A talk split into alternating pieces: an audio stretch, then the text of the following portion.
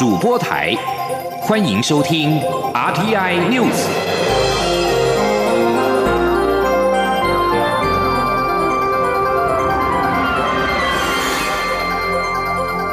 听众朋友您好，欢迎收听这节央广主播台提供给您的阿天 News，我是张顺祥。缅甸军方一号在麾下的米瓦迪电视台宣布，免除翁山苏基政府二十四个部长跟副部长的职务，并且任命十一个新的部长跟职务。翁山苏基是缅甸实职领导人以及国务资政。军方在一号发动政变，逮捕翁三苏基以及总统温敏，并加以拘禁。缅甸军方任命的部长级职务包括了财政、卫生、资讯、外交事务、国防、边境以及内政等部会。三年前，因为遭到军事镇压，而由缅甸逃出孟加拉的洛辛雅族的穆斯林，面对。翁三书记遭到军方的逮捕，而首称庆。在二零一七年军方镇压之后，大概有七十四万洛辛亚人自缅甸的洛开邦外逃。当时缅甸的实职领导人就是翁三书记。他二零一九年在国际刑事法院就此暴行召开的听证会当中，还为军方辩护。翁三书记被捕的消息在人满为患的孟加拉洛辛亚难民营快速传播。目前，这些营区收容大概一百万洛辛亚人。难民领袖乌拉在孟加拉的图库巴朗告诉记者：“他是我们一切苦难的原因。我们不该额手称庆吗？”根据了解，只要难民营当局容许，就会有大批的洛辛亚人举行庆祝的游行。而在美国，总统拜登发出声明，呼吁缅甸的军方立即放弃所夺权的相关做法，并释放已经逮捕活跃人士跟官员。美国也将对破坏缅甸民主过渡者问责，并检视已经取消的制裁。白宫发言人沙奇、国务卿布林肯先前发出声明，谴责缅甸军方政变之后，拜登在一号再度发出声明，显示美方对缅甸局势的关切。拜登在声明当中表示，缅甸军方夺权、拘留缅甸实职领袖翁三书基跟其他的文职官员，并宣布进入紧急状态。是对缅甸民主跟法治过度的直接攻击。在民主国家，武力绝不应用在企图推翻人民的意愿，或是试图抹去可信的选举结果。近十年来，缅甸人民一直为建立选举、文官治理跟和平的政权转移而努力。这样的进展应该获得尊重。美国白宫新闻秘书沙奇一号在回应记者询问时表示，拜登总统就缅甸军事政变所发表的声明是针对区域内的所有国家。因为记者问到这项声明是否是针对中国而发。另外，在联合国人权事务的高级专员巴舍莱一号呼吁缅甸的军方。释放在接掌政权之后逮捕的至少四十五名人士，安全理事会也打算在二号要开会讨论此事。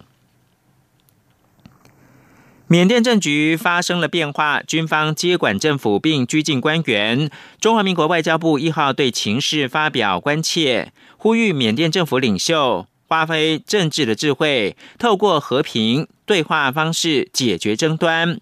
以缓和目前的紧张情势。此外，旅居在缅甸的国人目前暂时没有受到影响，但特别提醒要密切注意政局的变化，并适时跟驻缅甸代表处保持联系。今天央广记者王兆坤的报道：根据我驻缅甸代表处掌握讯息，缅甸军方宣布接管政府，全国进入为期一年紧急状态，包括缅甸总统温敏、国务资政翁山苏基在内。多名政府要员的行动都已受到限制，首都奈比都及第一大城仰光部分区域的网络和电话通讯都暂时中断。外交部对缅甸政情发展表示关切，呼吁政治领袖和平解决争端，缓解情势。外交部发言人欧江安说：“外交部跟我们驻缅甸代表处目前正透过相关管道来密切掌握缅甸政局的发展。外交部我们对于缅甸政治情势的急剧变化，表达我方的关切，并且我们呼吁缅甸的政治领袖务必要发挥政治智慧，透过和平对话的方式来解决相关的争端，以缓和目前的紧张局势。”欧江安指出，我国在缅甸的台商与侨民人身安全暂时未受政局动荡影响。住处另已提醒旅缅国人密切注意政局变化，并适时与住处保持联系。如果国人在缅甸遇到紧急事件，可拨打驻缅甸代表处紧急联络电话，或请在台亲友拨打外交部紧急联络中心电话，以获得必要协助。中央广播电台记者王兆坤台北采访报道。焦点关注到桃园布利医院群聚事件，让桃园的疫情拉警报，并且展开全市大消毒。蔡英文总统在一号特地在桃园市长郑文灿的陪同之下，为了桃园市政府防疫消毒大队以及陆军第六军团的三三化学兵群这段期间的辛劳，并且致赠加菜金，代表国人表达感谢之意。而卫福部立桃园医院群聚案中的案九零八，被判定是跟案八八九的同家医院候诊的时候被传染，外界怀疑有可能是环境感染或者是社区传染。对此，指挥中心表示，目前判定两人接触传染的可能性最高，但也没有办法完全排除社区感染。将进一步进行病毒基因的定序比对。央广记者刘品希的采访报道：布桃群聚感染日前新增四名确诊者，其中案九零八是之前确诊的案八八九在另一家医院时就医的接触者。两人在二十三号就医时曾在同一个候诊区的前后排座位，但并未交谈。疫情指挥中心已扩大框列案八八九就医时的接触者，全列为居家隔离。对于外界怀疑可能是医院内的环境感染，或是按九零八在社区被传染，指挥中心指挥官陈时中一号下午在记者会中表示，无法排除所有可能性，但以目前的判定，人最有可能是被按八八九传染。他说。那当然，所有的可能都没有办法被排除。好，当然在社区里面，我们对于前十四天相关的接触人，我们会持续予以关心。好，那了解一下这些状况的情形。那九零八的一个亲密接触者。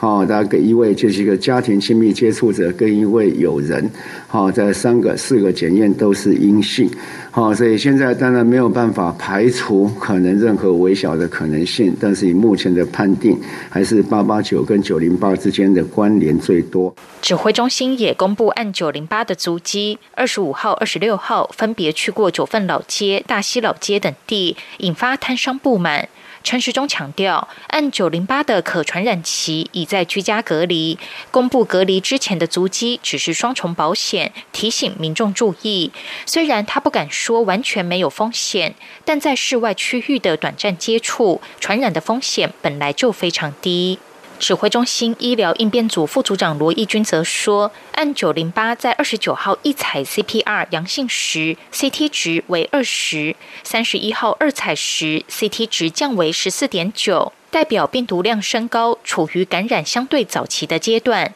符合指挥中心所推断的发病日。但这并非百分之百，所以仍会进一步进行病毒基因定序。此外，布桃已于一号上午提出清零计划。指挥中心专家咨询小组召集人张尚纯指出，为了确保布桃安全，将对全体院内同仁，包括外包人员，进行 PCR 与抗体检测，会优先裁减风险区同仁，确保没有潜伏病患。另外，也会进行环境裁剪。央广记者刘聘熙在台北的采访报道。而在国际间。世界卫生组织官员一号表示，国际专家组在中国武汉已经访问了医院、海鲜市场，行程计划也包括了前往武汉病毒研究所，并呼吁专家们在任务期间有自由访问的权利。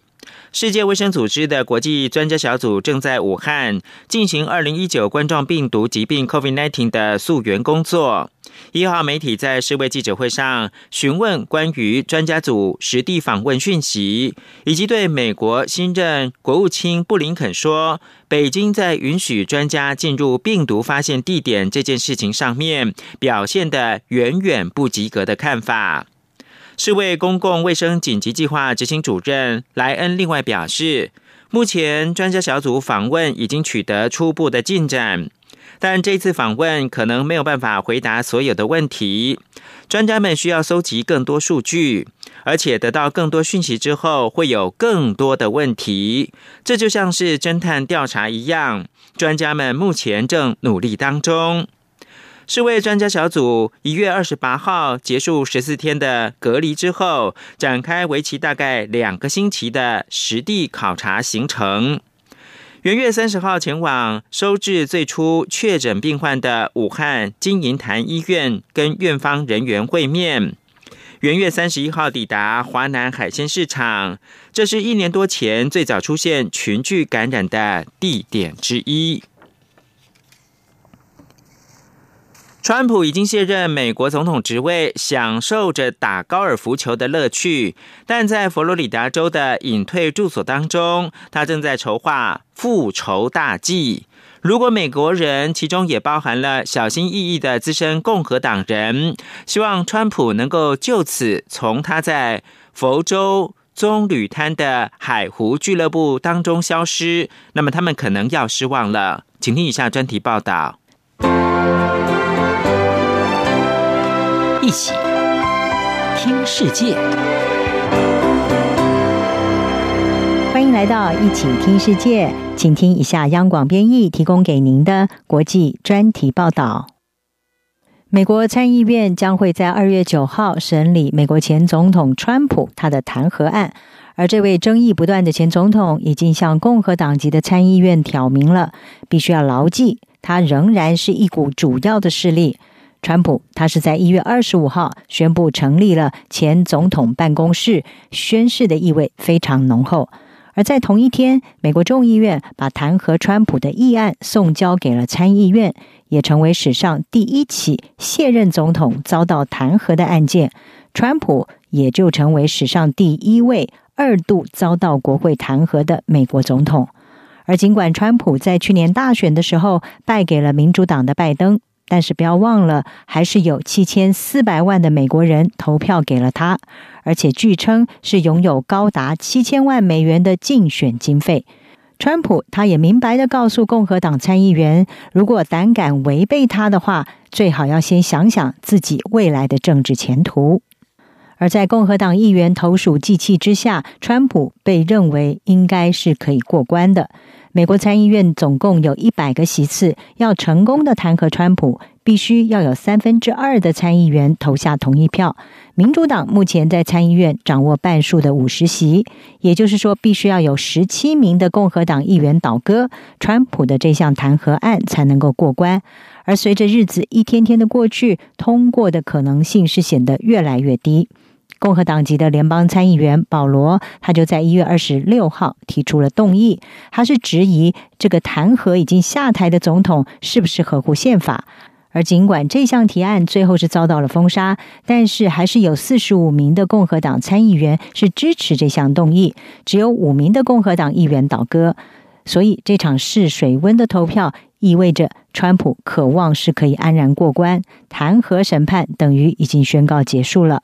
的确有不少共和党的国会议员对于川普鼓动支持者在一月六号闯入了国会，要阻止确认拜登胜选是感到愤怒的。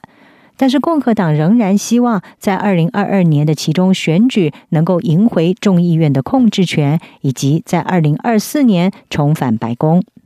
而至少就目前而言，虽然是有争议的，但是支持川普却是共和党要达成这些目标最好的方法之一。根据《华盛顿邮报》还有美国广播公司新闻网，他们在一月份公布的一份民意调查，有将近六成的共和党人和倾向共和党的独立人士，他们认为共和党仍然必须要接受川普的领导。所以，尽管川普已经卸任了，但是他仍然可以对共和党施压，例如会威胁背叛他的国会议员。他在二零二二年其中选举党内初选的时候，就会支持这些人的竞争对手。川普他在一月二十五号也公开支持了白宫前发言人桑德斯竞选阿肯色州的州长，而这也是他卸任之后展现政治实力的起手式。现年三十八岁的桑德斯，他是前阿肯色州共和党籍的州长赫克比的女儿。而桑德斯他曾经担任川普的白宫新闻发言人将近两年的时间。在二零二零年总统大选，川普在阿肯色州赢得了百分之六十二的选票，可以说是实力雄厚。桑德斯他身为川普的忠实助手，也渴望会因为效忠川普得到奖赏，拿下阿肯色州。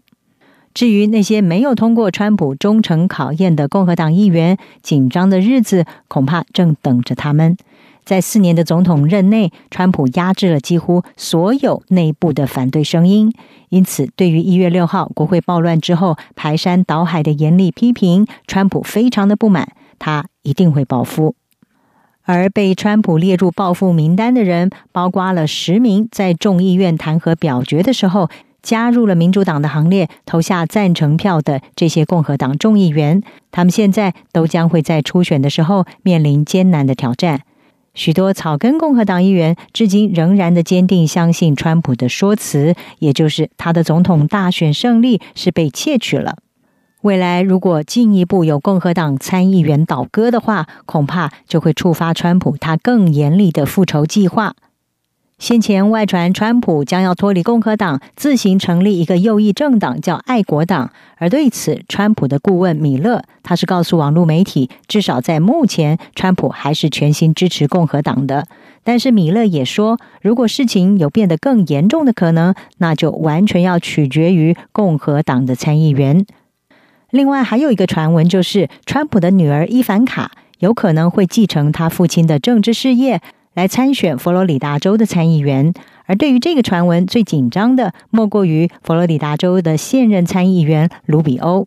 卢比欧他已经展现了对川普的效忠，猛烈的抨击弹劾审判根本是在浪费时间，是激进左派的报复。但是这样是不是够呢？在川普最后的挣扎，要寻求挑战国会来确认拜登胜选的结果的时候，其实卢比欧并没有力挺他，而这也使得卢比欧有可能会被列入报复的目标之一。伊凡卡这位前第一千金，同时也是前白宫顾问，他是野心勃勃。在二零二二年党内初选，卢比欧面对来自伊凡卡的挑战，恐怕是难以避免的。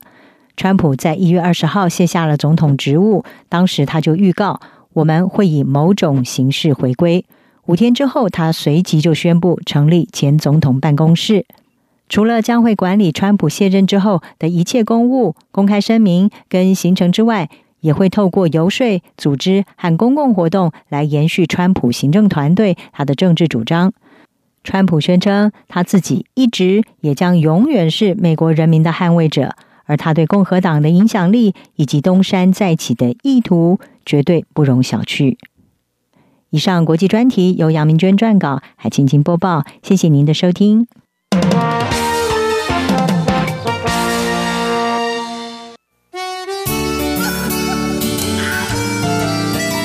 是阳光穿透了世界之窗，是阳光。环绕着地球飞翔。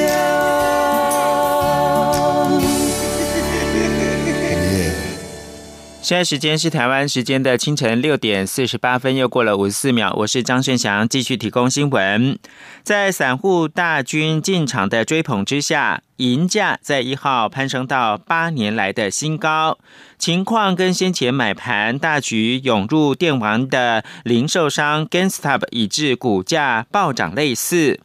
一号的银价跳空开高，一度涨破每盎司三十美元大关，来到。三十点一零美元，稍后小幅回档到二十九点二九美元，仍然是上扬了百分之八点六。自一月二十八号以来，银价已经涨升大概百分之十六。社群网站上面的贴文说，白银价位有机会炒高，带动了散户蚂蚁雄兵争相的涌入。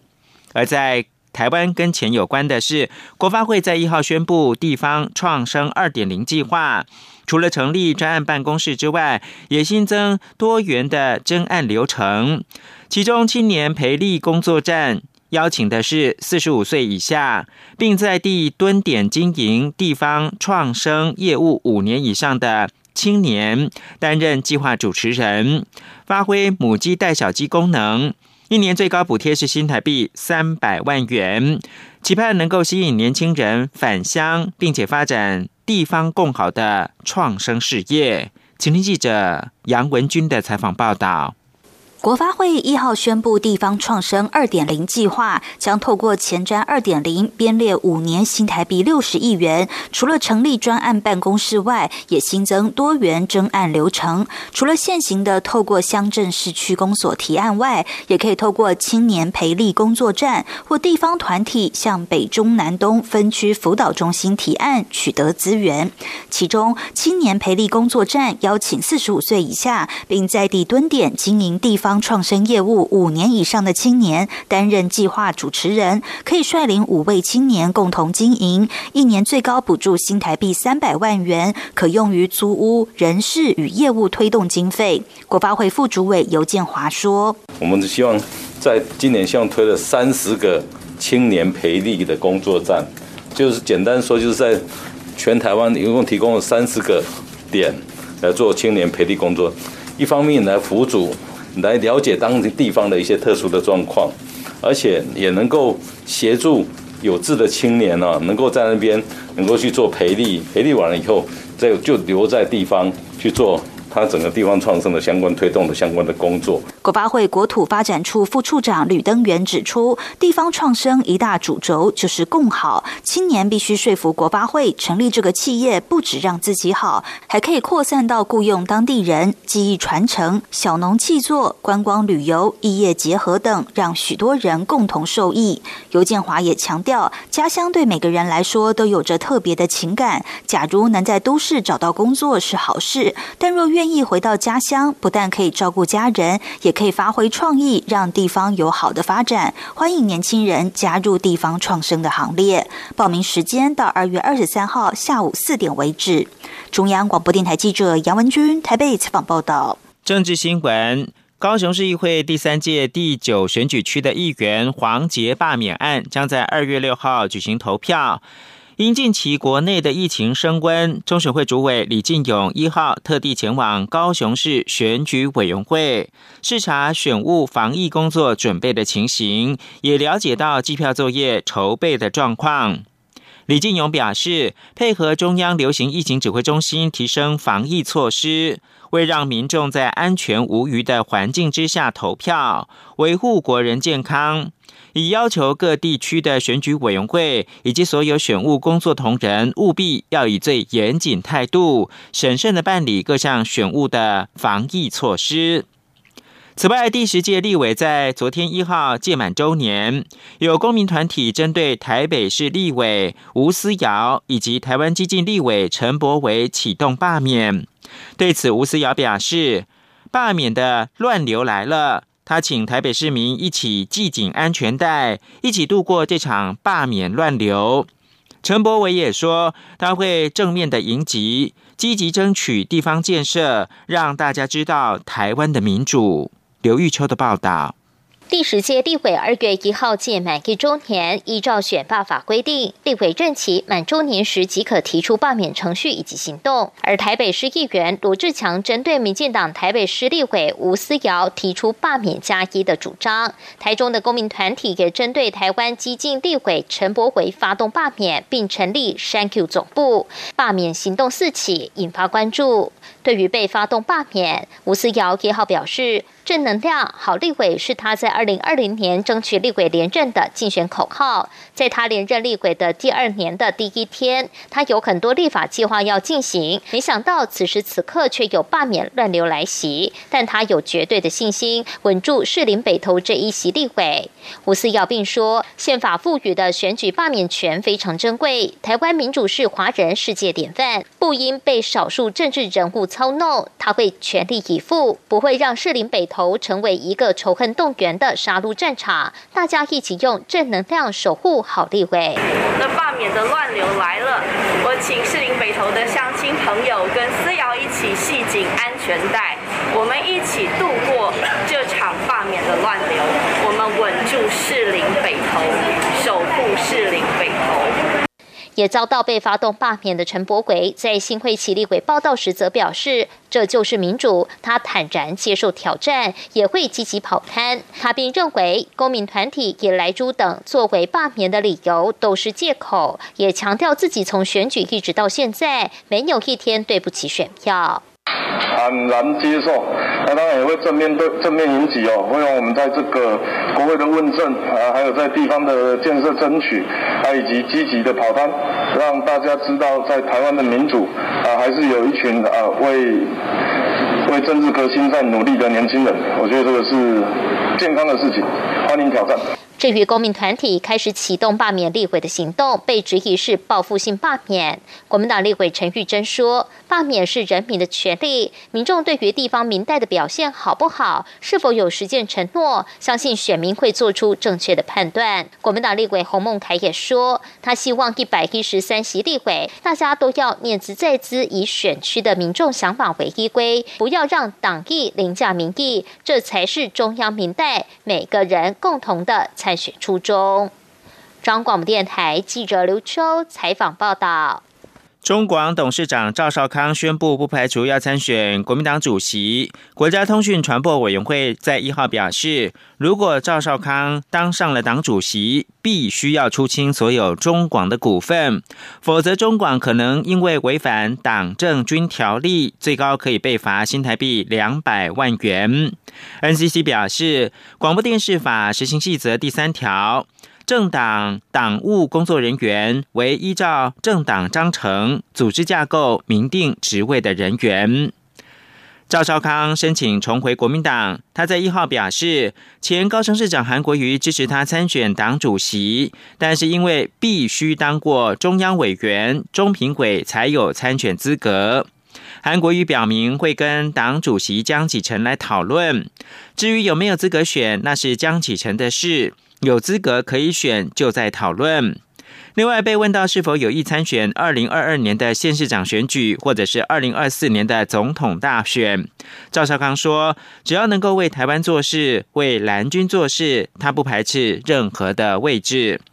赵少康有意竞选国民党主席，国民党主席江启臣表示：“国民党处境艰困，张开双臂欢迎社会上有影响力的朋友回到国民党。”不过，江启臣也表示，赵少康是否担任中评委或者是其他职务，跟党内选举无关。党职选举有民主的规范，任何党员都应该要尊重，而且要遵守。